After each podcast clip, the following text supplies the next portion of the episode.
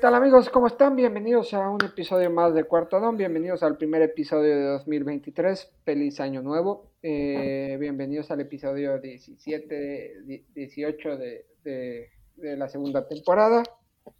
Y sesenta y tantos a 62 creo que en general.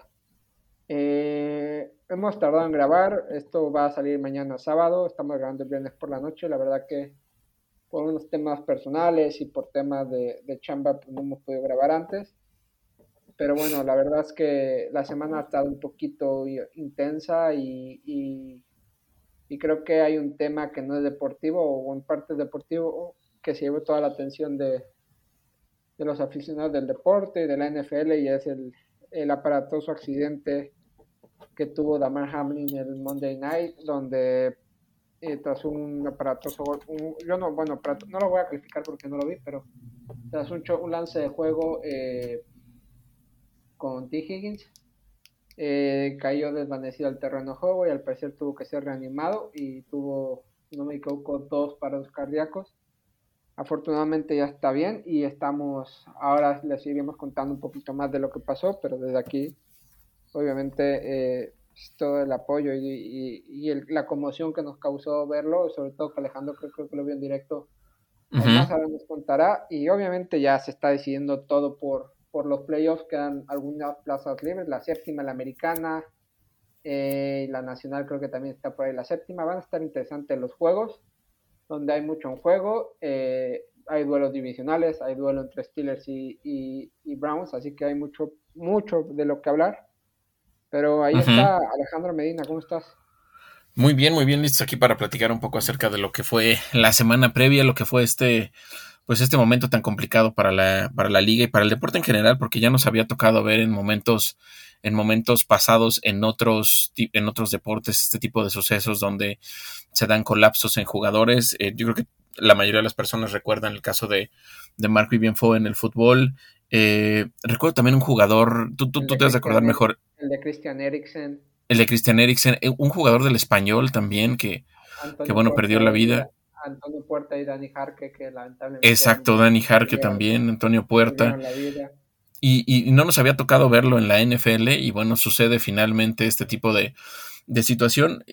Es completamente una jugada de, de, partido. Yo no siento que haya sido nada fuera de lo común, de lo que se vive en un encuentro normal.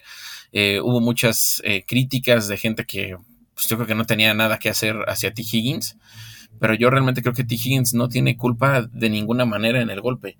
Eh, son situaciones desafortunadas que se dan y al final de cuentas eh, cae en este, en, este, momento que vivió Damar Hamlin, que, bueno, pues a todo estaba teniendo una temporada bastante buena con, los Bills y es un, jugador inamovible de su esquema defensivo. Vamos a ver ahora qué, es lo que sucede, pero, pero sí, nos, nos, toca verlo por primera vez en la NFL y yo destacaría mucho el tema de cómo se recupera al final de cuentas eh, eh, la liga o cómo, cómo, cómo, se arma en ese momento todo el protocolo ante una situación de esta naturaleza. Eh, a, nadie nos, a nadie nos gustó ver el, el, que le hicieran RCP en vivo y con todos los jugadores ahí alrededor y eso, pero habla también de que existen protocolos y yo creo que funcionaron bien, no sé cómo lo hayas visto tú. Sí, yo eh, la verdad que me levanté el martes aquí en España y lo primero que hice fue checar las ligas de fantasy. Dije, qué raro que no acabó, ¿por qué, no, porque hay tantos poquitos puntos? Eh, ¿Por qué Tyler Boy, X gente tenía tan poquitos puntos? Después empieza a meterte en los grupos de WhatsApp y ves lo que pasó. Afortunadamente no he visto el video. Por lo que vi y por lo que se comentó en redes sociales, hubo mucho respeto de la comunidad de NFL y de todos eh, no compartiendo ese video, no, no haciendo leña del árbol caído, porque la verdad que tuvo que ser un, momento bastante en shock. Lo que pude leer y vivir es que las caras de Joe Burrow, de Josh Allen, de Stephon Diggs, del propio T. Higgins, de cualquier jugador que estaba ahí, de los aficionados, lo que se leyó en redes sociales fue un momento eh, importante y creo que la sensación eh, debió ser la misma que sentí cuando vi lo de Christian Eriksen, que sé si me tocó verlo en directo a través de la televisión. Indudablemente el cuerpo se te queda frío ver un atleta de alto rendimiento desplomarse de esa manera, tener que ser reanimado, verlo, ver el protocolo inactivo. pero como dices tú, nos demostró que la liga tiene sus protocolos, que los profesionales de, en este caso Cincinnati, le salvaron la vida a Damar Hamlin de una manera eh, correcta y espectacular, en, eh, de acuerdo, y también de que la liga tiene los protocolos y, y todos los cuerpos médicos de los 32 estadios creo que están capacitados para, para realizar dichas actividades.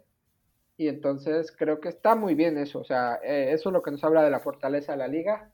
Obviamente a partir de ahora creo que van a empezar a, implementar mejores protocolos, mejores, mejores procesos, pero pero en general bien. Obviamente hay un, hay un, hay un, hay un tema negativo que hay que, que hay que mencionarlo. Eh, creo que no, y por lo que leí en redes sociales, no, la liga no puede tardar tanto en tomar la decisión del partido, se continúa o no, porque creo que fue más de una hora.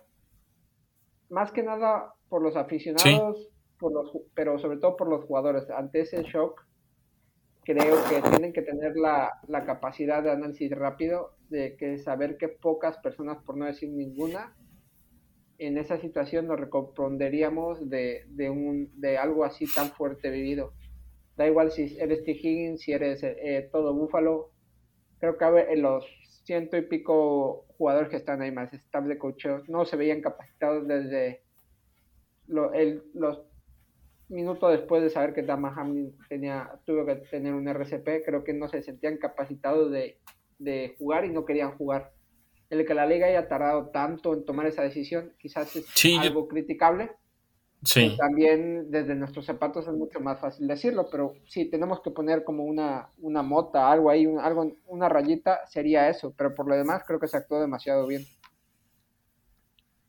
Sí, también creo que se actuó bien. Al final de cuentas, hay muchos intereses que obviamente es, es, es sencillo por ahora, de pronto decir, eh, no, lo, lo, más importante es la vida del jugador. Y esencialmente sí, es cierto, lo más importante siempre va a ser la, la vida del jugador y que se encuentre en, en, buenas condiciones en general.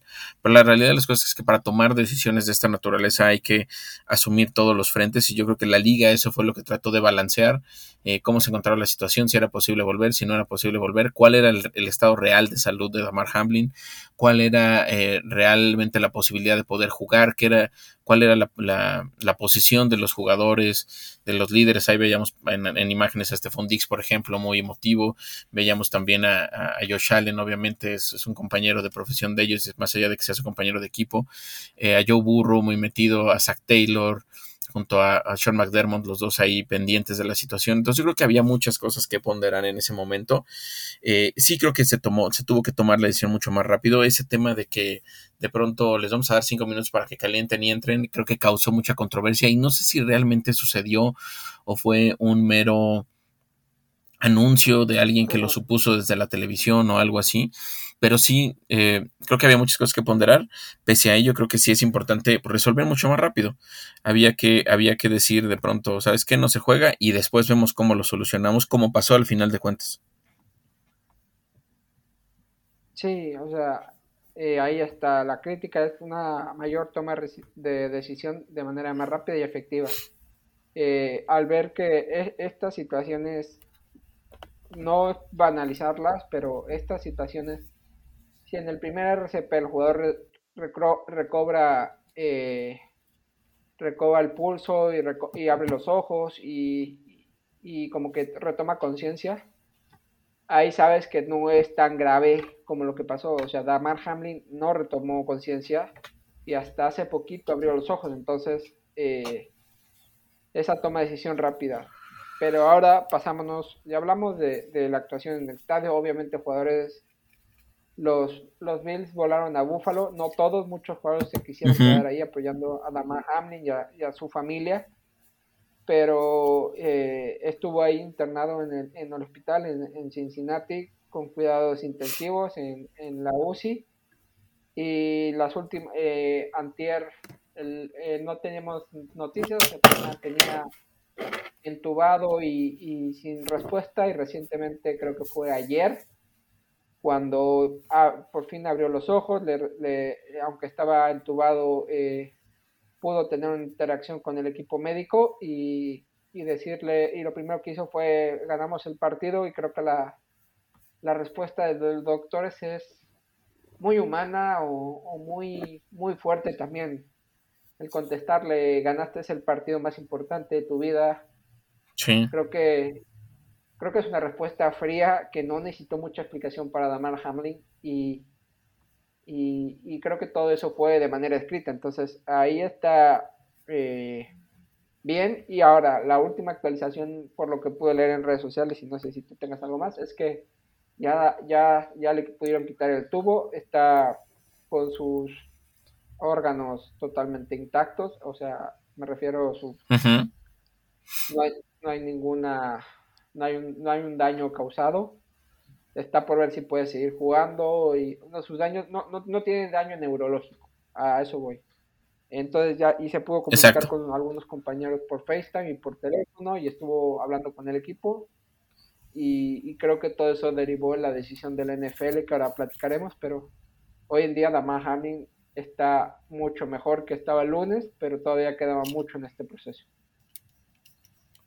Sí, queda, queda como dices justamente la duda de si podrá volver a jugar o no al final de cuentas. Yo creo que pues habrá que ir paso a paso viendo la situación. De todas maneras, eh, muy loable lo que pasó con la gente a través del GoFundMe que él tenía desde hace tiempo para recaudar dinero para juguetes, que la gente le empezó a, colocar dinero y se juntaron más de 6, 7 millones de dólares. Eh, se menciona también que hay un, hay una, hay un, pues una, una, suerte de, de, colaboración que van a dar algunos equipos de la liga para poder eh, poder apoyar a su familia y todo eso, entre que se sabe si puede volver a jugar o no, porque es, es, es complejo. A, simple vista podría ser como que no, pero bueno, también vimos el caso de, de, Christian Eriksen hace unos meses que jugó el mundial y todo eso. Sabemos que este es un deporte de contacto y es más difícil la situación, pero pero ya dirán los doctores, y si no, tendrá, tendrá de qué vivir, eh, tendrá de qué, de qué poder salir adelante, porque pues, también eso es importante, ¿no? Toda su vida dedicada a un mismo deporte, a una misma pasión, con la esperanza de pues, quizás apoyar a su familia, de, de, salir adelante, no solo de hacer historia ahí, sino de, de generar ingresos para los suyos, y, y al final de cuentas eso también es muy, pues de mucho valor todo lo que se hizo alrededor de esto, en lo que se sabe si puede volver o no a jugar. Sí, eso es lo más importante, quizás el cómo la gente respondió. Y si algo se caracteriza la, la afición de Búfalo, y lo voy a decir así, es por ser muy solidaria. Sabemos que cuando Josh Allen saca sus, sus momentos de GoFundMe, de acción social, responde como nada a la Beat Mafia. Ahora con Damar Hamlin estaba ahí y con esto no solo fue la Beat Mafia, fueron todos y como dices tú, creo que pasó de 320 mil dólares a 6 millones, 7 millones de dólares. Eh, todos los equipos se volcaron. Hay que recordar que Damar Hamlin tan solo tiene 24 años, o sea, creo que es su tercer, su segundo o tercer año en la liga. Eh, o sea, es un chavo que apenas está empezando, que como dices tú, querer cambiar la vida de su familia a través del deporte profesional son muchos años de sacrificio. Todos los equipos han mostrado, he visto que, por ejemplo, los Bengals han pintado el 3 rojo para su campo, gran, gran parte de los equipos pusieron eh, Pray for Damar en, en, su avatar de Instagram. Todos, todos, todos. Eh, por ejemplo, incluso en Pittsburgh se vio muy, muy emocionado a Mike Tomlin y a, Kenny Pickett, sobre todo ambos, porque pues, Kenny Pickett compartió universidad con él, equipo en un par de años, y Mike Tomlin pues lo veía entrenar todos los días al lado, creo que era oriundo de Pittsburgh, entonces hay muchas críticas de cómo Tomlin se pone así. Si, si finalmente era un chavo que estuvo viviendo pues cuatro años, tres años al lado de los Steelers, Tomlin a todos esos jugadores los ha visto todos los días y un hola, ¿qué tal? Un, saber, un paso por el entrenamiento. Saben, y, son poquitos los que ya la NFL y, Hamlin estoy seguro que llama la atención desde, desde el campo de entrenamiento. Entonces se agradece y se ve esa pasión de la comunidad y, y lo que va a hacer y a ver ahora qué pasa con, con Damar Hamlin en el sentido de si regresa a jugar o no. Eh, quizás hablan mucho de que está por estudiarse la causa de, del infarto, del paro cardíaco. Se dice que por el golpe que le dio a T. Higgins, eh, eh, los golpes, las costillas presionaron y... O sea, se dio una serie de casualidades. Sí pudo haber ocasionado eso, los médicos no, no, no lo han eh, confirmados y no están estudiándolo. Y como también hay que, antes de pasar a temas, hay que hablar de, de T. Higgins, un tipo que, que en su tercer año, uno de los receptores con mayor proyección de la liga, eh, vivió una situación desagradable, sobre todo imbéciles hay en todos lados eh, y hay, hay, muchos culpándolo de, de, esta situación. Y para otro chavo que también tendrá 23, 24 años, 22 incluso, eh, esa situación no creo que debe ser nada sencilla. La familia de Hamlin habló con, Tom, eh, con Higgins, el equipo y todo, toda la comunidad se, se, volcó con él. Pero también yo creo que, que el, el, proceso psicológico que tiene que atravesar T. Higgins eh, va a ser fuerte porque no es algo que se olvide de, la noche a la mañana. y, y, se habla de que incluso pueden ya jugadores pueden entrar con miedo los golpes y, todo. Creo que la liga ahora tiene un tiempo especial porque es a final de temporada, vienen ahora playoffs, Super Bowl, pero a partir de febrero la liga se puede sentar analizar bien la situación y, y tomar acciones concretas para, para, para prevenir o para o para ser más efectivo, que es lo que estábamos comentando antes. Sí, completamente, completamente de acuerdo. Y qué, este, qué difícil momento para ti. Yo creo que tendrá que, como tú dices, entender mejor las cosas, eh, dejar de lado todas las críticas, aunque es difícil acallarlas y todo eso, pero, pero bueno, tiene mucha proyección T. Higgins y obviamente lo vamos a seguir viendo hacer cosas espectaculares en la liga y esperemos que esto no merme su, su, pues, su posición, que esta situación lo haga más fuerte y siga mejorando al final de cuentas, porque él no tuvo la culpa, ¿no? Él no tuvo de ninguna manera la culpa. Exactamente. Eh, y, esperamos una pronta recuperación de, de, Hamlin, por lo menos que pueda estar fuera del hospital apoyando a su equipo, eh, eh tiene una vida tranquila, descansando estos meses.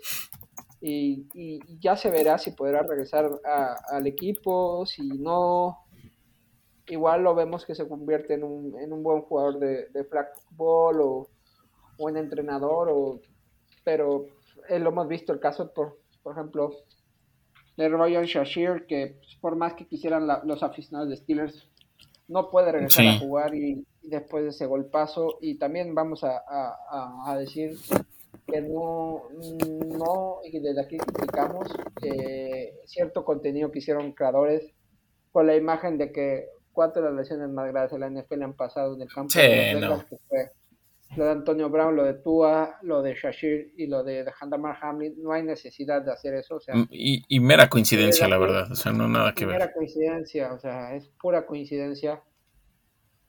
Porque son cosas que en ese momento no se puede generar morbo, igual que subir el video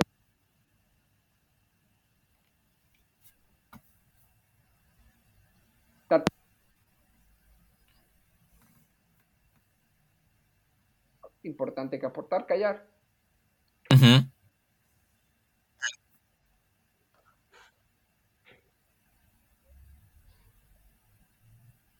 Pues. Creo que te cortaste un segundo. No, aquí ya estoy desconectado los audífonos. Ahí estás. No sé si estabas diciendo algo.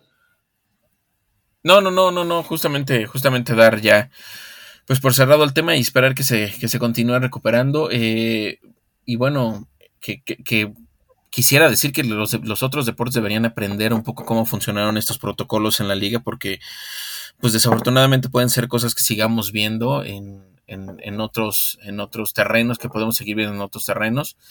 Eh, y, bueno, la NFL creo que da, una, algo, da algo interesante aquí en, torno a cómo se deben de manejar estas situaciones, más allá del tema del partido que ya lo discutíamos, el cómo, cómo se debe reaccionar ante, una, ante, un, ante un contexto de esta naturaleza. Efectivamente, que tomen nota. Y pasando a otro tema relacionado con esto, era un partido, vamos a hacerlo, importante en la americana. Ese Bengals Bills era un partido importante en la americana. Ambos equipos estaban jugando los tres primeros lugares de la conferencia junto con Kansas. Bills llevaba a mano porque era uno con un partido menos que Kansas. Bengals, eh, si ganaba, se ponía dos y bajaba los Bills el tres y aseguraba la división. O sea, había mucho en juego y finalmente como no se puede jugar, la liga tuvo que idear algo para, para, no, para no favorecer ni a un equipo ni a otro, aunque creo que, bajo mi opinión, hay equipos más favorecidos que otros. Para mí, por ejemplo, Kansas se ve en una situación muy favorable porque sí, sí, sí. está ahí, pero finalmente... Eh, la decisión que tomó la NFL es que se juegue esta semana 18 y a partir de los resultados y cómo se vayan armando los cuadros de, de, playoffs, eh, eh, vamos a ver eh, cómo va a pasar. Entonces, por lo que tengo asumido, Kansas jugará esta semana y la semana que viene descansará. Y, todo el desmadre empieza cara a las finales de conferencia. No sé, Alejandro, porque tú tienes un poco más claro que yo para poderles explicar. Pues la verdad son muchos movimientos los que tienen que suceder para que se puedan concretar eh, al final de cuentas eh, las cosas hacia, hacia lo que es postemporada, pero particularmente sobre lo que fue eh, la decisión en torno a este partido. la liga básicamente hoy viernes aprobó la posibilidad de que se pueda jugar el partido de, de campeonato. Si es que si es que eh, lo envuelve alguno de estos dos equipos que jugaron el partido, tanto a Bills como a los Bengals, eh, que se pueda jugar en terreno neutral. Vamos a poner un escenario, ¿no? Que, que, que, de un lado estuviera Kansas City y del otro lado estuvieran los Bills, por ejemplo. El partido se tendría que jugar en terreno neutral, por lo que entiendo, para tratar de eh, pues no afectar al, al, equipo de los Bills, ¿no? De, misma, de la misma manera si fuera un, Kansas eh, contra Bengals y de la misma manera si fuera el propio partido entre Bills y Bengals, ¿no? Yo creo que esos son los tres encuentros que básicamente podrían moverse. Obviamente no, no descartemos a otros equipos que están en la pelea porque no. Creo que también hay un, por ahí un Baltimore. Ándale, ajá. Bengals, si se Exacto. en, postemporada, ambos ya están clasificados, se juegan este, esta semana la división. Sí. No, creo que ya la ganó Bengals, pero... Eh, no, ya la ganó Bengals, ajá. Pero si se cruzan en postemporada, también a haber un volado y ahí se decide el campo en el que se juegan. Exactamente. Exactamente. Va a ser, va a ser una postemporada diferente a lo que estamos acostumbrados a ver por, por esta situación, pero bueno, hay que tratar de dar eh, la mayor posibilidad de competencia a, a, los equipos que se vieron afectados por este entorno que sucedió. Eh, como tú decías, ¿no? Kansas sale muy beneficiado y creo que sería injusto para tanto para Bengals como para Bills el que, el que cambiara esta situación nada más por, por, este evento desafortunado que pasó con Hamlin. Exactamente. Entonces estén pendientes de nuestras redes sociales, de, de las redes sociales de la liga, de todo, para enterarse bien de cómo van a ir moviéndose los partidos, porque no, hasta nosotros no lo tenemos nada claro, no sabemos muy bien, y hablando de redes sociales, porque al principio no lo, no, lo, no las comentamos y entramos directamente al tema de Damar Hamlin, que era lo verdaderamente, verdaderamente importante. Sí. Nos pueden seguir en arroba cuarto guion bajo down, en Diego Remírez 91 y en arroba cohete Medina, ¿no? Exactamente, ahí estamos en, la, en esas tres cuentas, estamos ahí pendientes de todo. Ahora sí, dicho esto, empecemos con esta semana 18, donde tendremos dos partidos este sábado y los demás juegos, si no me equivoco, se juegan en el domingo. El domingo y juegos importantes también, ¿eh? Sí. Juegos importantes. Vamos a empezar por los del sábado, por los primeros, por los que van a ver hoy. Eh, sí. Este Kansas City Chiefs contra las Vegas Riders eh, a las tres y media de la tarde, hora de México, eh, diez y media de la noche, hora de España un encuentro que sí. Eh, a principio de temporada podría apuntarse como que podría tener más cosas en juego y podría marcar el incluso el devenir de la división, pero realmente no es así. Los Riders están de capa caída, donde eh, Derek Carr ya fue mandado al banquillo, incluso ya se habla de que lo van a cortar a final de temporada. Ya no tiene, ya no tienen posibilidad de clasificarse para playoffs. Frente a unos Kansas City Chiefs que pues llevan mano, son uno de los mejores equipos de la, de la conferencia americana y lo único que hace por lo menos tener un campo neutral en caso de que, que Bills y Bengals ganen sus partidos de este fin de semana. Entonces, eh, aquí eh, creo que eh, los Chiefs van con, con, mano, donde no hay mucho que hacer porque con todo el desorden que ha pasado en, Kansas, no en Las Vegas, con Derek Carr, ahora parece que Devante Adams salió a decir que solo va a regresar al equipo si le ponen un buen coreback. Hay que recordar que ambos dos, ambos jugadores estuvieron juntos en la universidad, son muy buenos amigos. Fue la razón por la que de, Devante Adams elige Las Vegas. Eh, y no hay mucho que hacer, tampoco hay, en la defensa no fue lo que se esperaba, quizás más Crosby estuvo ahí, pero no hay mucho, están dando muchos puntos, pero también les anotan mucho, entonces Kansas tiene que ganar y, por lo menos poner un poquito más de presión a, Bills y a Bengals. Sí, yo, yo también me quedo en este partido con los Chiefs. La verdad es que los Chiefs son un conjunto extremadamente más sólido que lo que han demostrado los Riders este 2020, esta temporada 2022-2023. Creo que eh, ha sido algo muy, pues muy desafortunado, muy triste, muy decepcionante lo que se ha vivido con los Riders. Se tenían muchas expectativas a inicios de la temporada y sucedió todo lo contrario con ellos. Eh, bueno, ahora tenemos este, este conflicto en ciernes con el tema de Devante Adams. Vamos a ver qué pasa al final de cuentas con él. Seguramente en postemporada se va a mover mucho. Yo creo que Raiders es uno de los equipos que más movimientos va a tener en cuanto a lo que viene de cara al futuro, sobre todo porque ya va a verse la mano de, de me parece que es eh, Josh McDaniels y Seidler, el gerente general, eh, tratando de configurar ya un equipo de acuerdo a lo que ellos buscan. Se habla mucho de la posibilidad de que llegue Tom Brady, ya lo hablaremos más adelante y en, o en otros programas en cuanto se confirme la noticia de, que muy rápidamente va a salir Derek Carr. Y bueno, la verdad es que los, los Chiefs van a, van a tener la posibilidad de llevarse este partido y creo que lo pueden hacer hasta por amplio margen. ¿eh? Yo hasta pensaría por unos, por más de 10 puntos y pueden ganar. Sí, sí, yo creo que también. Sobre todo porque eh, Las Vegas ya no tienen nada que hacer y están deseando irse de vacaciones, incluso esperar al Pro Bowl. Entonces, no hay mucho, no hay mucho que ver ahí. Sí, totalmente. Y mañana también a las 7 y cuarto, corrígeme si me equivoco, y a las 2 de la mañana en, España, Jaguars y Titans se juegan la división. ¿Qué opinas de este partido? Újule, ese, ese para que veas es todo lo contrario al primer partido, ¿no? Si bien hay, hay, hay tintes interesantes en el, en el Raiders Chiefs, sobre todo por el lado de Chiefs, la realidad es que este Jaguars Titans es un pinta para hacer un muy buen partido. Tengo predilección por los Jaguars y yo creo que nuestro buen amigo Germán lo tendrá también pensado de la misma manera en comparación con, los que son fanáticos de los, de los Titans como, como otras personas como, como el Rick Sobeto, otros que están por ahí entre los grupos de fanáticos de los Titans. La realidad es que veo más favorable el entorno para los Jaguars, sobre todo porque Trevor Lawrence viene subido en una, en una montaña rusa que solo, solo es ascendente en este momento, no ha tenido ningún, ningún problema mayor. La verdad es que Jaguar se ve un equipo competitivo, no así que creas que es extremadamente sólido, ni mucho menos, pero la realidad es que los Jaguars se ven bien, se ven armados. Travis Etienne está teniendo un, muy buen cierre de temporada. Eh, es un equipo muy, muy, muy interesante. La verdad es que me gusta lo que veo en los Jaguars eh, y, y merecen estar ahí, ¿no? Se ve una mano ya de, de, Doc Peterson ahí. Y por el contrario, Titans viene en una debacle muy interesante. ¿eh? Va a estar George Dobbs, que a ti y a mí nos cae bastante bien. George Dobbs nos gusta eh, lo, que, lo que ofrece en general, más allá de las críticas que se le han dado por, por este último partido y por otros momentos de su carrera. La realidad es que a mí se me hace alguien que puede ser cumplidor dependiendo de la situación, pero la realidad es que tampoco tienen muchas armas a la, a la ofensiva, ¿no? Traylon Burks no ha sido para nada lo que se esperaba. Eh, nadie ha tenido esta capacidad de cubrir el, hueco que dejó vacante Jay Brown. Eh, Derrick Henry ha estado entre sí y no, y parece ser que es la única arma que tiene Mike Bravel. Eh, la defensa es, es, interesante, pero bueno, no, no, no da más allá de, de dos cuartos, ¿no? Entonces, me quedo con los Jaguars por marcador apretado, pero sí me quedo con ellos.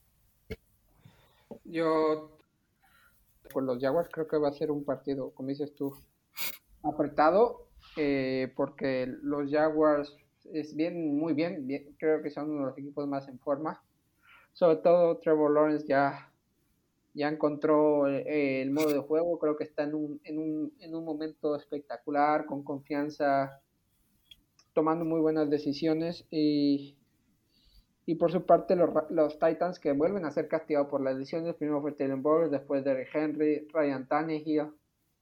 Eh, creo que Jeffrey Simmons también estuvo lesionado. O sea, creo que las lesiones se han llevado con los, con los Titans, pero aún así están ahí disputando todavía ese, ese liderato de su división frente a los Jaguars. Eh, esa posibilidad de estar en los playoffs, que también ambos equipos pueden estar en playoffs, pero necesitan una serie de casualidades muy complicadas para, para lograr estar ahí bueno, no, no muy complicadas, pero sí, sí muy difíciles de, que sucedan. Eh, como dices tú, va a jugar Joshua Dobbs como coreback de, los Titans. A ti, a mí nos gusta, hay gente que no le gusta, pero para mí lo poquito que se le ha visto es decente. Eh, y por su parte, pues los, los Jaguars a aportar fuerte, que creo que no se esperaban estar a, esta altura de la temporada disputando un lugar de playoffs para ganar su división, cosa que hace mucho no sucede. Entonces, sí. un gran partido porque si juega Derrick Henry, Derrick Henry es capaz de, ganar un partido él solo. Sí, claro. Entonces, eh, voy ligeramente con los, con los Jaguars.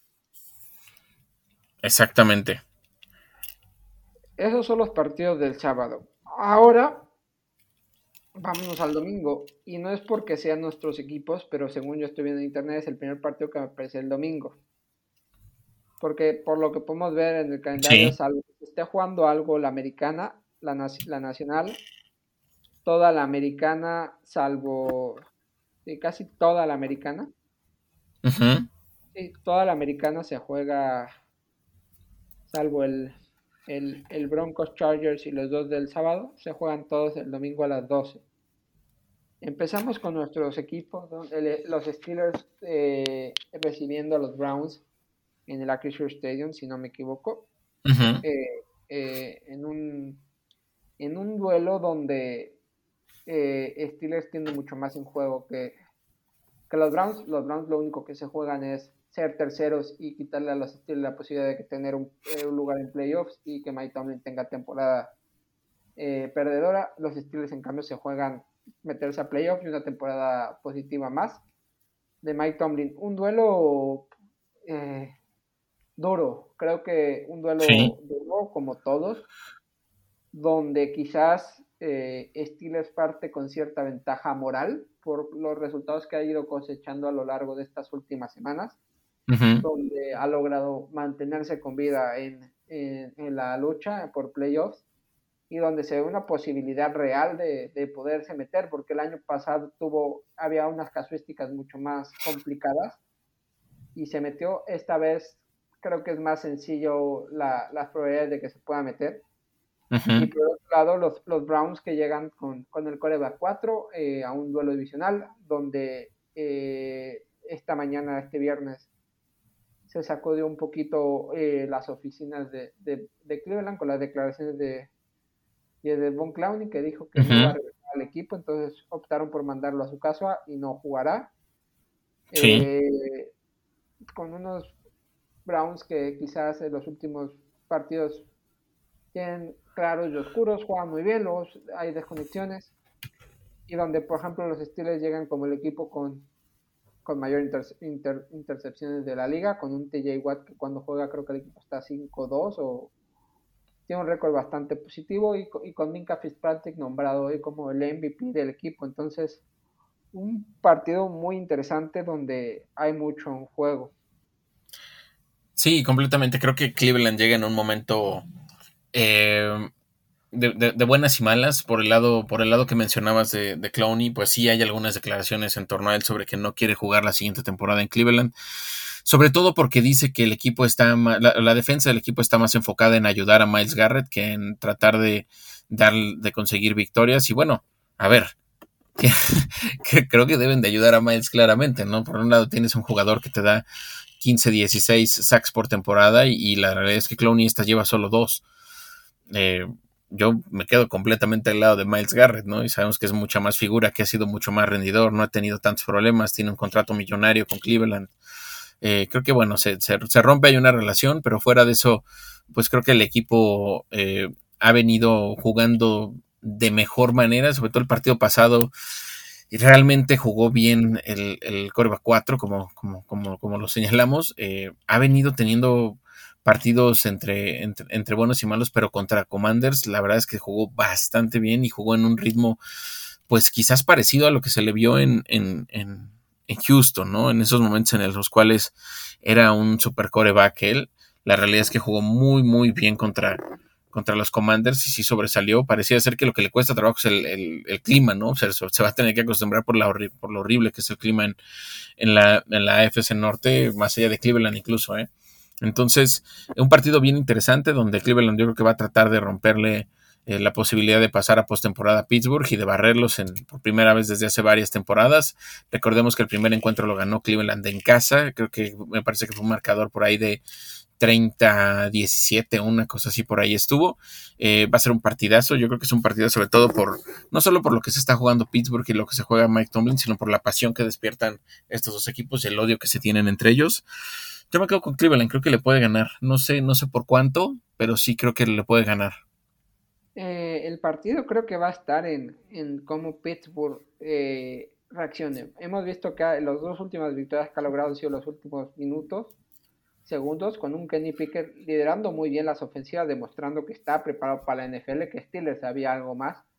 Con tal lo tenían entrenado todos los días a su lado, entonces creo que Kenny Pickett ya demostró que es un quarterback eh, de NFL, quizás el, el, el, mejor de su generación o el más preparado al menos donde Najee Harris eh, la semana pasada frente a Baltimore hizo un juegazo corriendo muy bien y encontrando las yardas, donde la línea poco a poco se va encontrando mejor y donde la defensa con el regreso de, de TJ Watt, que quizás ahorita no está en la, la pelea de, de, cuántos sacks y todo, pero eh, TJ Watt, el impacto que ha causado en el equipo es, es impresionante y como dije, y no me canso de repetirlo, la temporada que se está marcando Alex Highsmith como como líder de esa defensa cuando no estaba TJ Watt. Aiden Jaime ahorita está el octavo de la liga con, con en, cuanto a sacks, empatado con Quinn Williams con 12. Miles Garrett es el cuarto con 15, o sea, no hay mucha diferencia. Eh, y TJ Watt está entre los 50 primeros, pero con solo tan solo 5 sacks en 9 partidos. Eh, entonces, creo que ahí está la clave de Pittsburgh, es mantener la defensa como ha estado jugando los últimos partidos, donde han sido factores teniendo intercepciones, tanto Mika Fitzpatrick como Cam Sutton, como el propio Alex Highsmith, Cam Hayward, T.J. Watt. Creo que ahí está la clave. Si la defensa consigue ser, cerrar los huecos como lo hicieron la semana pasada, con, que les costó un poquito, pero este rookie Mark Robinson que venía de Old Miss, running back convertido a, a linebacker que cerró muy bien los huecos, ahí es donde tienen que competirle a, a, Brown. Sabemos que no pueden correr y tú lo sabes. O sea, si el equipo logra correr eh, es otra cosa. Eh, disputar los balones aéreos es más fácil, quitando, quitando la calidad de, del Corea 4. Ahí está, entonces Steelers se tiene ahí y sobre todo que, que siga disputando los balones a la ofensiva, que sigan con confianza, jugándose bien, porque parece que juegan bien, después les cuesta, todavía les cuento un poquito el, ¿cómo diga, decirlo? Calentar. Llegan, llegan a zona roja y se van con tres puntos, pero les cuesta mucho convertir en touchdown. Entonces, para mí, eh, y más en casa, y creo que por, por la motivación del equipo y por lo donde veían que hace, hace poquito estaban 2-6, o sea, estaban muy lejos de meterse en playoff, pero están a, a, a, tres resultados de estar ahí. Creo que Steelers, para mí, obviamente, eh, va a ganar el encuentro. Obviamente hay que hacerlo. O sea, antes, igual que a principio de temporada, dije, dije que, que probablemente ganaba eh, Cleveland. Ahora sí veo que Pittsburgh sí puede, tiene posibilidades reales de ganarse el partido y creo, y si no me equivoco, pues será la primera vez que enfrenten a Kenny Pickett porque en el primero fue... fue la mitad del partido. La mitad del partido, según, según me parece, la ah, mitad del partido pasado la jugó... sí, en el tercer partido, bueno, en su debut sí, vamos a ver cómo llega. Muy fresco, ahora ya está Distinto. ya sabemos. Entonces, yo me quedo con, con los Steelers. Eh, obviamente. Eh, pasando también al, duelo de, la división, pues Bengals Ravens, donde eh, los Bengals ya ganaron la división y los Ravens, ahora salió la, la noticia de que Jim Harbour confirma que Lamar Jackson no va a jugar, Tyler Huntley está en entre algodones, así que un milagro de, de, Baltimore con su defensiva es lo único que los puede salvar, porque si de por sí están teniendo problemas a la ofensiva sin su coreback 1, con el coreback 2, ya con el coreback 3 eh, va a estar súper complicado. Una defensa muy buena, la de los Ravens, la verdad que está muy bien, pero con la baja de, de Peters y de, y de, no me acuerdo quién, pero todavía están ahí. Y para mí, Bengals, salvo que tengan un, un choque emocional muy fuerte por lo que pasó el lunes, que puede pasar, los Bengals son favoritos para llevarse este encuentro. Sí, yo también creo que Bengals es favorito en este partido, justo lo mencionabas por todo lo que está viviendo Ravens. Creo que hay muchas pues cosas que nos hacen pensar que Ravens no vive su mejor momento y particularmente yo le diría a los fans de los Ravens que eh, deberían de empezar a estar preocupados por la situación de Lamar Jackson. No sabemos bien cuál es el estado físico que mantiene, si, está, si este parón quizás está relacionado con el tema contractual. Eh, se viene una temporada baja muy interesante para los Ravens, sobre todo por el tema del contrato de Lamar, y ya hay mucha especulación sobre equipos a los que se pudiera ir, inclusive, ¿eh?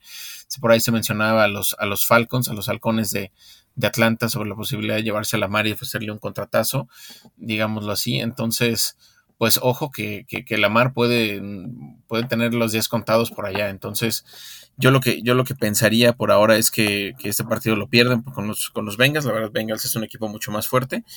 Pero bueno, vienen, vienen semanas interesantes para el equipo de Baltimore.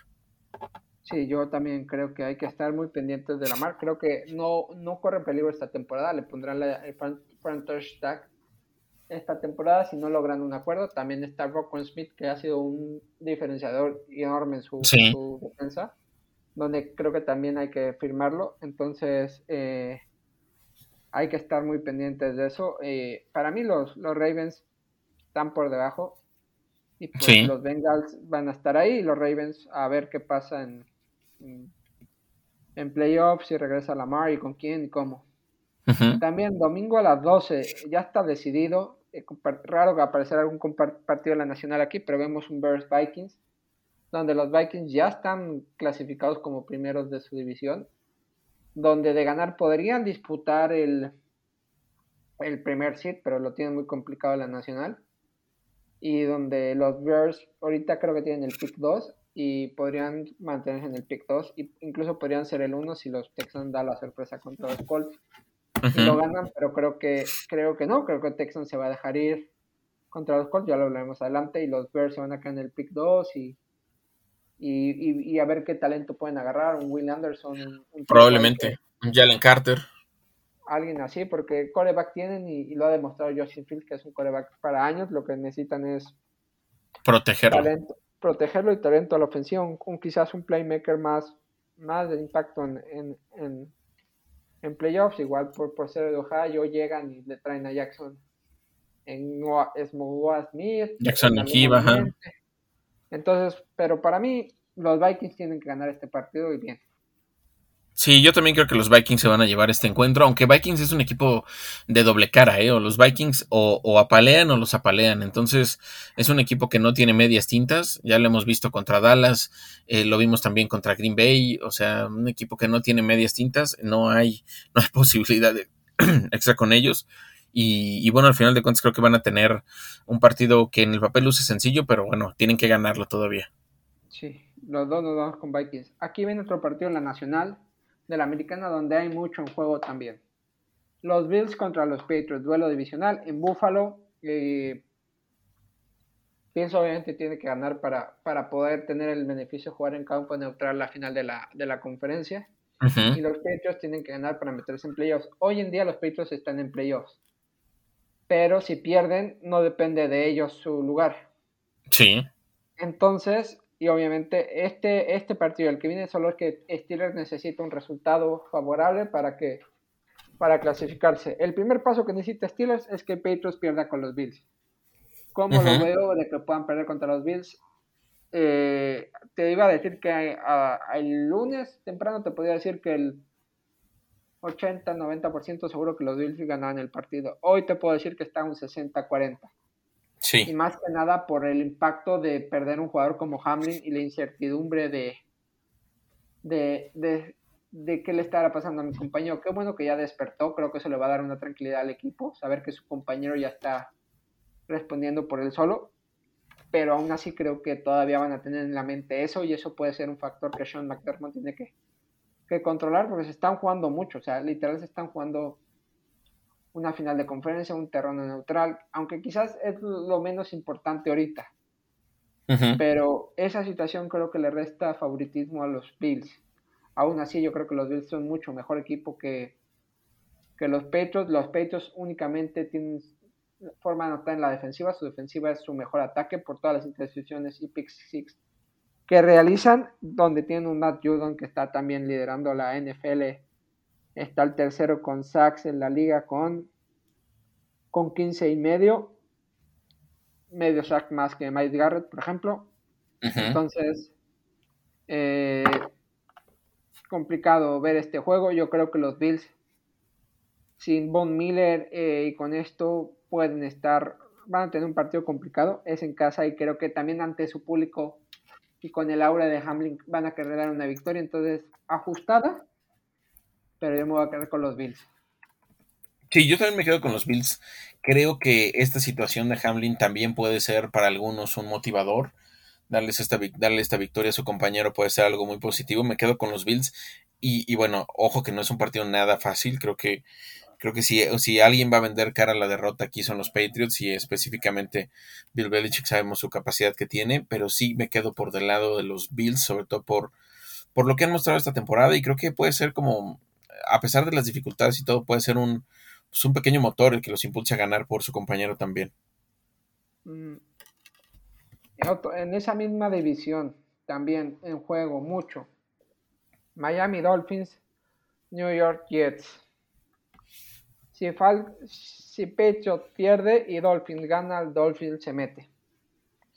Pero si Dolphins pierde y Patriots pierde, es Steelers el que se mete. Entonces es el que hablaba yo de que Steelers tiene que ganar sí o sí para depender de ellos para playoffs, para, bueno, no depender de ellos, pero eh, esperar unos resultados que creo que, visto como está la temporada pasada, estos resultados son un poco más realistas que los del año pasado, que tenía que, perder Indianapolis y luego tenían que, que ganar Las Vegas o, Chargers, eh, y de lo que vimos. Eh, entonces, aquí vamos a ver un, un Skyler Thompson frente a Joe Flaco, para empezar, porque no está Tua, no está Teddy Bridgewater, no está Zach Wilson, no está Mike White, entonces vamos a tener un Skyler Thompson contra Joe Flaco. Eh, los Jets también están ya fuera de, de, playoff, lo tenían todo y estuvieron jugando muy bien, pero están fuera de playoff. Pero aún así, es un duelo importante donde hay mucho en juego, quizás el orgullo divisional yo quisiera decirte que van a ganar los Jets, pero creo que el, nivel de playmaker que tiene Dolphins con Tyreek, con Tua, con Tyreek y con Waddle, y con sus defensivas, creo que es lo que va a hacer que Dolphins gane este partido, sea que ellos quienes se metan a playoffs.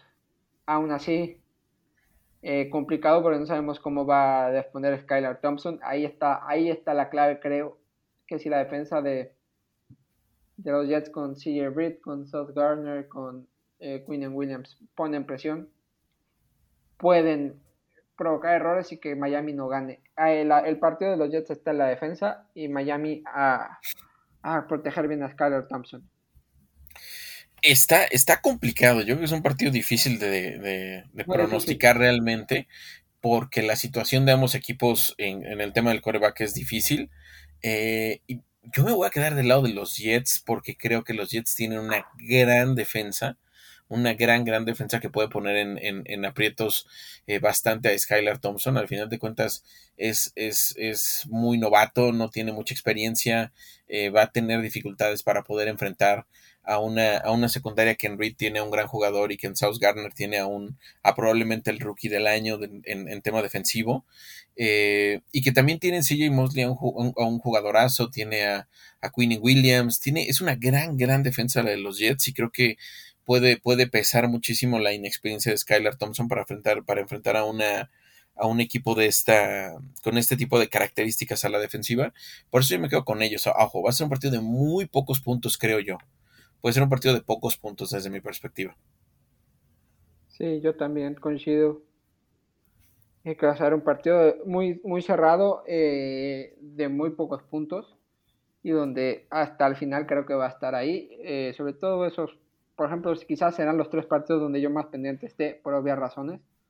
Porque después también otro duelo nacional donde no se juegan mucho, es, bueno, no se juegan nada, los Falcons contra los Tampa Bay Buccaneers los Tampa Bay Buccaneers ya ganaron la división, eh, una división facilita donde tanto Steelers como Browns podrían estar todavía peleando incluso el liderato. Por el récord, un Tom Brady que quizás pueda jugar uno de sus últimos partidos como, como coreback de los Tampa Bay Buccaneers como local, porque si entran es como como cuarto y salvo un partido que jugarán como local, los demás muy difícil lo jueguen. Entonces, eh, difícil ver eh, los Falcons nada, nada. O sea, Mariota no, eh, Patterson están en reconstrucción y, y si pierden y están en un pick alto lo van a agradecer. Entonces no hay mucho que, ver porque no hay mucho en juego. Entonces yo me quedo con una ventaja, una victoria de los, de los Buccaneers. Yo también creo que los Bucks se van a llevar este partido. Como tú dices, Falcons está ya pensando en otras cosas y probablemente más bien en el draft o en, o en qué decisiones van a tomar eh, respecto a, la posición de coreback de cara al próximo año. Eh, me quedo con los Bucks, creo que van a ganar con tranquilidad. Efectivamente. Eh, también misma división, mismo horario, Saints Panthers. Tampoco hay nada que jugarse porque ya están los dos eliminados. No hay nada, o sea, no hay nada que jugarse aquí más que el honor, si podemos decir. no sé, incluso por los Panthers quizás lo, lo, más relevante está fuera de ellos y es que si no me equivoco, no sé, es Jim Harbaugh el que está sonando para ellos. Sí. Eh, eh, como el entrenador de Michigan administró, uh, reconoció o que tuvo contacto con los Carolina Panthers y a ver si Harbaugh regresa a la NFL. Eh, y por eso pueden decir que Michigan no ha tenido gran, gran éxito en, reclutando prospectos. Pero no hay mucho que aquí, ¿eh? O sea, salvo que esa gran defensiva de los Panthers esté mostrándose y ver cómo cierra Darnold, pero poco más, ¿eh? Yo me voy a quedar aquí, quizás un partido ajustado, pero le voy a dar chance a los Saints. Yo también me quedo con los Saints. Eh, creo que la defensa de los Saints es bastante buena en general y tiene muy buenas, muy buenas piezas. Está también en un proceso de reconstrucción el equipo, pero creo que tiene mucho más futuro todavía. A pesar de que hemos visto bien a Darnold, a DJ Moore mejorando, a Deonta Foreman jugando bien, eh, me quedo todavía con, con todo y eso me quedo todavía con los Saints. Otro partido, el último del domingo a las 12, a las 7 en España. El último de la Nacional, además del que se va a ver eh, a las 3 y 25, pero como no había huevos a ponerlo en prime time porque sería una mintada de madre, y lo voy a decir así, el Colts Texas se va a jugar a las 12, donde no hay nada que se juegue nadie. Texans, está, Texans va a perder para tener pick 1 y irse sobre todo por, por un quarterback que dicen que va a ser Bryce Young porque de ganar y de perder Chicago igual pierden ese pick 1, entonces Texans otra vez va a ser pick 1 y Colts pues a maquillar, a ver que parece que Jeff Saturday puede ser el, head coach el año que viene y tener un pick alto también para agarrar un coreback. Probablemente. Entonces no hay mucho que ver en este partido, o sea, no se lo recomiendo ver.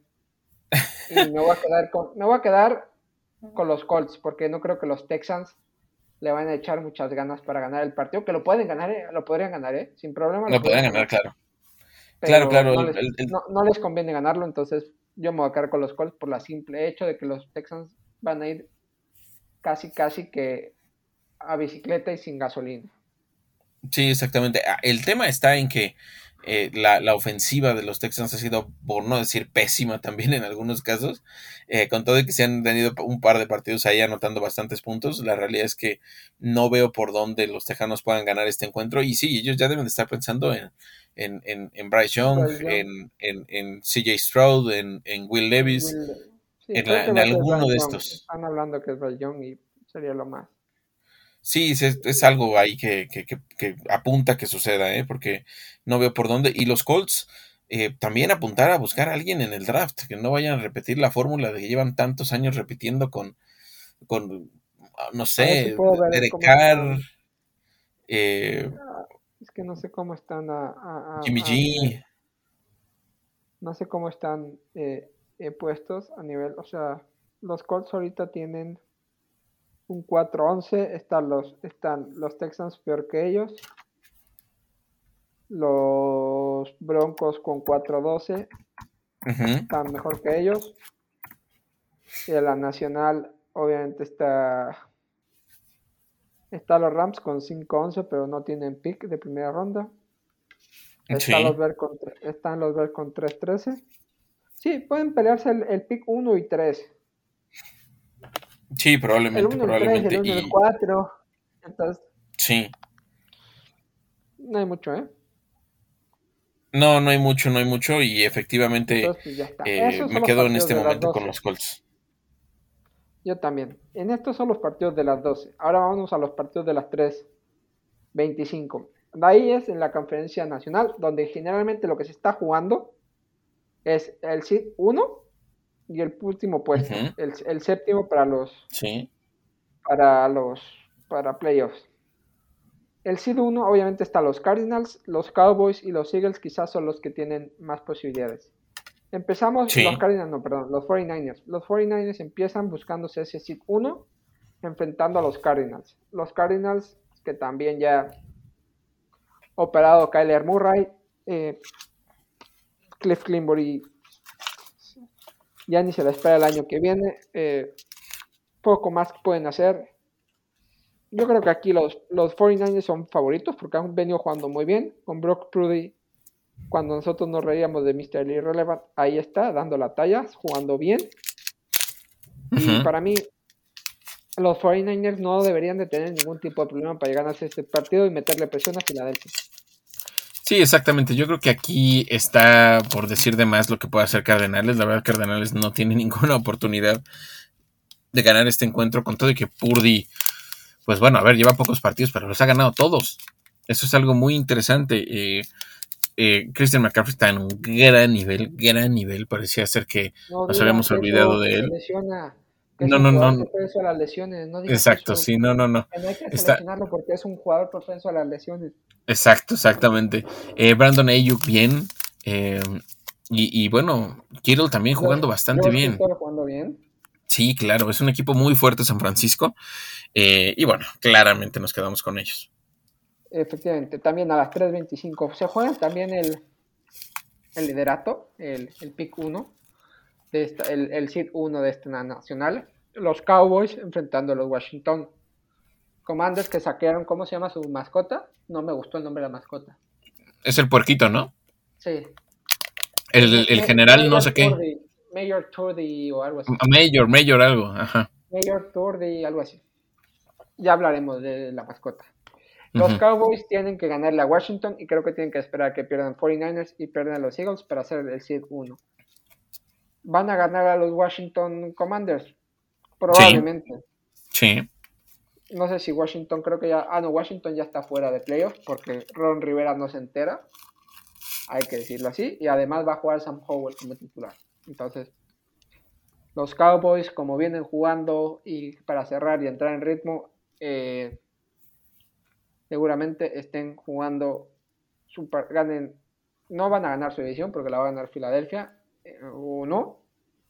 Pero en caso de ganar y que gane Filadelfia, van a tener que enfrentar a Tampa, a Tom Brady en Tampa. O sea, vaya regalito, ¿eh? Entonces, yo creo que los Cowboys van a ganar este encuentro. Yo, también creo que los Cowboys se llevan este partido, sobre todo porque la ofensiva ha sido bastante explosiva. Eh, tienen en City Lamba un gran receptor. Un gran receptor, un wide receiver 1. Vamos a ver qué pasa en la, en la temporada baja. Probablemente por ahí haya una posibilidad de extensión de contrato para él. Pero sí creo que los Cowboys son. pues creo que ya es elegible, ¿eh? creo que ya es elegible. creo, que, ya va a entrar a su, a su cuarto año, me parece. Sí, este es su tercero. Cowboys creo que se va a apresurar porque como esperan a que firme Justin Jefferson. Uf, eso es una locura.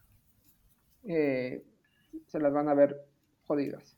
Sí, se las van a ver negras ahí al final de cuentas. pueden hacer mucho porque tienen a, luego tienen a Micah Parsons y tienen el contrato de Chic, el contrato de Sí, claro. El de Pollard. el de Pollard. Pollard yo creo que va a ser agente libre. O lo van a agarrar un año más con franchise tag y, y a ver qué pasa. Sí, Dallas tiene muchas decisiones interesantes que hacer en cuanto a la agencia libre y, y, los franchise tags y todo eso. Pero bueno, particularmente respecto a este partido, creo que Dallas lo va a ganar. Creo que lo va a ganar eh, tranquilamente, con todo y que la defensa de los Washington Commanders, lo sabemos eh, bien, es buena. Eh, pero bueno, al final de cuentas, la incapacidad ofensiva que tienen con el tema del coreback entre Carson Wentz y Taylor Hinkie hace que todo se vaya por, al hoyo. La verdad es que, la verdad es que no hay como, no hay cómo defender a los Commanders por el tema del coreback. Porque no es un mal equipo, tiene muchos muy buenos jugadores, como la defensa que decíamos con, con Montesuit, con Daron Payne, con Jonathan Allen. Eh, muy buenos, muy buenos jugadores ahí. en la ofensiva tienen a, Curtis Samuel, a Terry McLaurin, eh, a Jahan Dodson, a Dodson eh, Brian Robinson. Es un buen equipo, pero que está totalmente sesgado por el tema del coreback. sí. También, vámonos a las 3 y 25. Los Seahawks contra los Rams. Si no me equivoco, ahorita los Seahawks son el, séptimo sembrado de la, de la Nacional. Sí. Y si ganan, están dentro. Sí.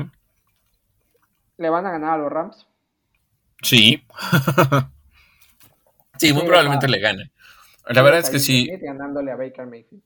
No, no, no, no. O sea, Baker le deseo lo mejor y, me dio mucho gusto que ganara en las semanas previas los partidos que tuvo.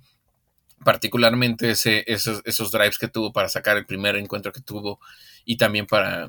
¿A quién le metió 51 puntos? Creo que a los. no sé a los Cardenales, no me acuerdo, no me acuerdo quién le metió 51 puntos hace un par de semanas, eh, pero sí creo que Seattle es un equipo que, eh, si bien Gino Smith no ha sido espectacular, Gino Smith es bueno y tiene un compañeros que lo apoyan muy bien en, en, todo sentido, creo que por ese motivo Seattle se va a llevar este partido y se va a colar a postemporada. Yo creo que es un premio merecido para Seahawks meterse a postemporada Creo que se la van a hacer sufrir. Los, los, es un juego divisional. Creo que los Rams van a hacer lo posible, por lo menos en tres cuartos o tres cuartos y medio, porque eso no suceda y que sean los, los hijos lo que les, cueste ganar. O sea, creo que no se la van a poner fácil. Y si pueden joderles, perdón mi francés, lo van a hacer. Lo mismo que van a hacer los Browns con Steelers, ¿eh? Sí, claro. Exactamente. Claro, claro, claro. Pero aún así creo que los hijos tienen más equipo. Sí. Eh, que estos Rams. Aún así, los Seahawks vienen en caída, vienen de bajón, ¿eh? Los Seahawks vienen de bajón, vienen de, de, apenas ganar un partido, están 8-8, pero tuvieron una racha que les costó, entonces, eh,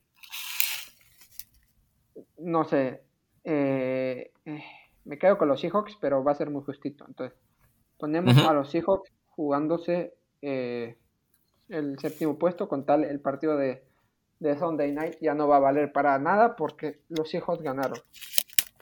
Pero bueno, ahorita hablaremos. Eh, eh, también jugamos el liderato Eagles Giants. 3-25 también, al igual que el de 49ers y el de Dallas y el de los Seahawks. También, y el siguiente que hablaremos que no tiene nada que jugarse. Los Eagles contra los Giants. Eh, los Eagles, que en teoría son el SIC 1 de la Nacional, lo tienen que defender. No sé si va a regresar Jalen Hurst. Ahorita están con Jordan Minch, que les está costando, pero ahí está, sacando la sí, como puede. Sí. Enfrente unos Giants que otro que se nos daba, que no había que seleccionarlo, como Shakun Barkley con una gran temporada, con un Daniel con una gran temporada, donde suenan que los dos van a firmar una extensión de contrato. Sí. Con, con los gigantes. Quizás podemos decir que este es un juego claro candidato a entrenador del año. Brian Damore contra Nick Sirianni. Ahí está, el, creo, la cuestión. Eh, es un duelo duro, donde eh, en la anterior vez que se fueron, Eagles le ganó bien a Giants. Eh, yo me voy a quedar con los Eagles. Creo que los Giants se la van a hacer muy difícil. Pero si, juega Gardner Minshew, sí veo ganando a los Giants. Si juega Jalen Hurts, yo veo ganando a los Eagles por esa arma que es por tierra eh, Jalen Hurts, el famosísimo Konami Code que usan los corebacks o que se usan los expertos de fantasy para hablar de estos corebacks que corren. Sí. son productivos, entonces si juega Hurts, para mí son Eagles. Si juega Minshew, para mí son los Giants. Yo, yo me quedo con, con los Eagles, pero ojo que sí es un partido bien difícil de pronosticar que también cuidado, ¿eh? si lo pierden los Eagles, todo, toda esa gran temporada, todo este, este posible premio que estamos mencionando para Nick Siriani como coach del año se puede caer. Es difícil la situación que van a que van a enfrentar aquí porque los Giants van a tratar también de amarrar todo lo que les falte para poder estar en postemporada y creo que creo que aguas, ¿eh? puede ser difícil y puede ser que cambie mucho las cosas de cara a los playoffs este resultado y, y bueno, si lo llegan a perder los Eagles, Ojo ahí, ojo ahí. Yo me quedo con ellos, pero sí lo veo muy complicado. Yo también. Lo veo muy complicado. Otro partido que no tiene nada que ver jugarse, porque no hay nada que jugarse. 3.25 también, un Broncos Chargers. ¿Qué se tienen que jugar? Nada. Que Chargers le dé un poquito de juego a, a Joel Bosa para que esté agarrando ritmo para cada los playoffs. Los Chargers que por fin se lo van a meter en playoffs. Y los Broncos que no tienen, es que tampoco tienen pick de primera ronda. No tienen Exacto. se lo dieron a Seattle. Qué desastre. Obviamente los jugadores ya salieron a decir que Russell Wilson es muy bueno, que su coreback, que, que confíen en ellos, que nos han dado los resultados, pero ya se fue Nathaniel Hackett, a ver qué va a pasar con ellos. Pero es que no hay mucho que jugarse aquí, más que a ver qué van a hacer los Chargers. Claro. Los Broncos, ¿qué pueden hacer? Para bajar, un eh, para bajar un poquito la selección de draft y que no sea top 5 y que pueda ser top 6 o top 7 a los Seahawks, no sé. Pero para mí son los Chargers. Yo, yo me quedo con los Chargers. Este, yo me quedo con los Chargers en general. Creo que van a ganar tranquilamente este partido. Este, y pues bueno. Yo, yo, como tú dices, no hay nada que se juegue aquí. Solo eso. Que a ver qué hace yo. Ahora, ya le salió una temporada a la NFL. Le saldrá dos. Que hasta el último partido se está jugando algo. Y lo digo así, porque si los Seahawks pierden con los Rams, el partido del Sunday Night toma una especial relevancia. Porque Green Bay Packers y Detroit Lions se van a jugar en prime time el supuesto pase como séptima seed si pierden los Seahawks a, a playoffs. En un duelo divisional, ¿quién nos iba a decir que Green Bay iba a depender de, de una carambola de Seattle? Y se va a jugar el pase contra los Detroit Lions de Dan Campbell, o sea que los Detroit Lions se pueden meter todavía. ¿Quién nos los iba a decir? este sí es un partido interesante. Vamos a ponernos en situación. Pierde Seahawks. Y llegamos hasta este partido con esto. Con un hueco. con un hueco que se van a jugar entre Packers y Lions. Sí. ¿Qué opinas, Alejandro? Pues yo me quedo más con los Packers aquí. Creo que con todo y eso.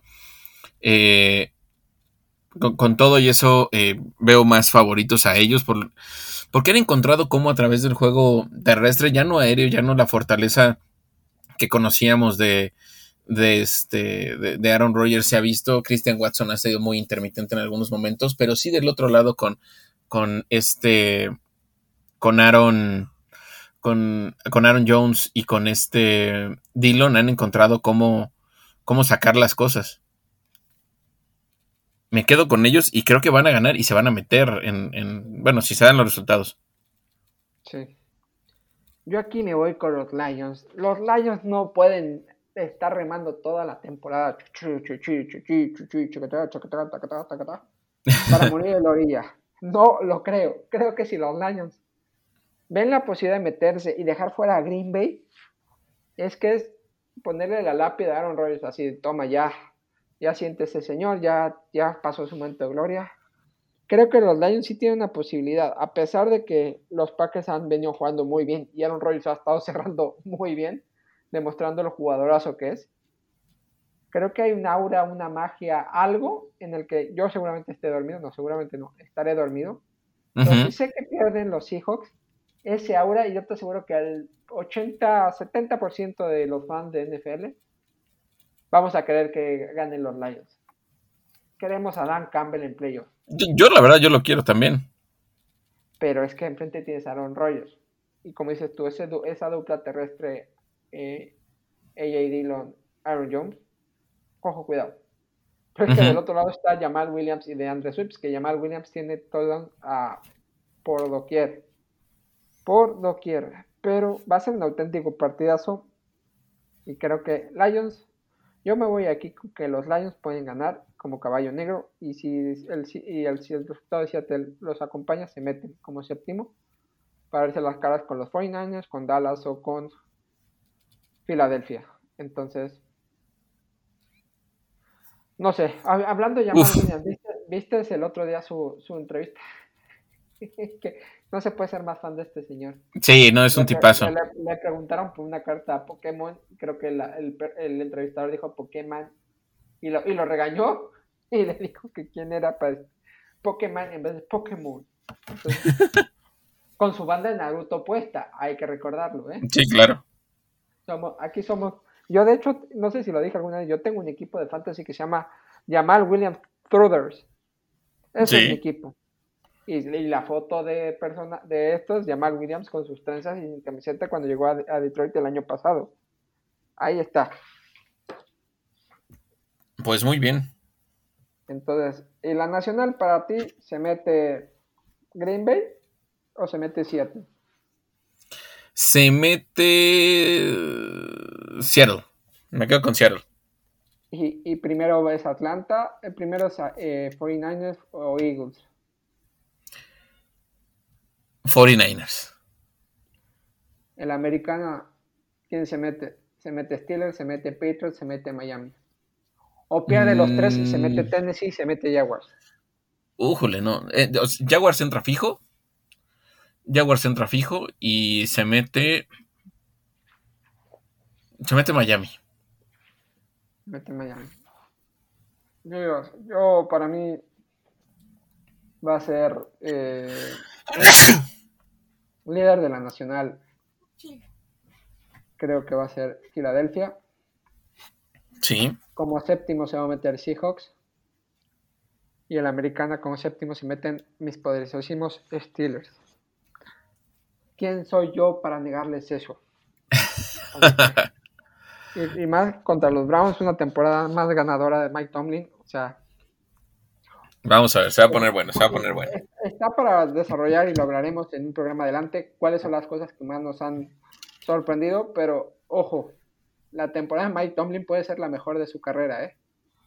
Sí. Por todo, por todo lo que le han vuelto, ¿eh? O sea, no por porque ha tenido un Super Bowl, pero si logra, si logra terminar con récord positivo, aunque no se meta en playoff, puede ser considerada una de sus mejores temporadas de la historia, bajo mi opinión. Y hablaremos más adelante de eso. Tenemos pues muchas, muchas semanas para hablar después de que acabe el Super Bowl de muchas cosas. Sí, sí, sí, sí. Pues bien, bien, viene lo tranquilo. Viene lo tranquilo. Ahora sí, vamos a despedirnos como Dios manda. ¿Dónde nos pueden seguir? Estamos en eh, arroba cuarto guion bajo down y yo estoy en arroba cohete medina. A mí me pueden seguir en Diego Ramírez 91 y en arroba cuarto guion bajo down.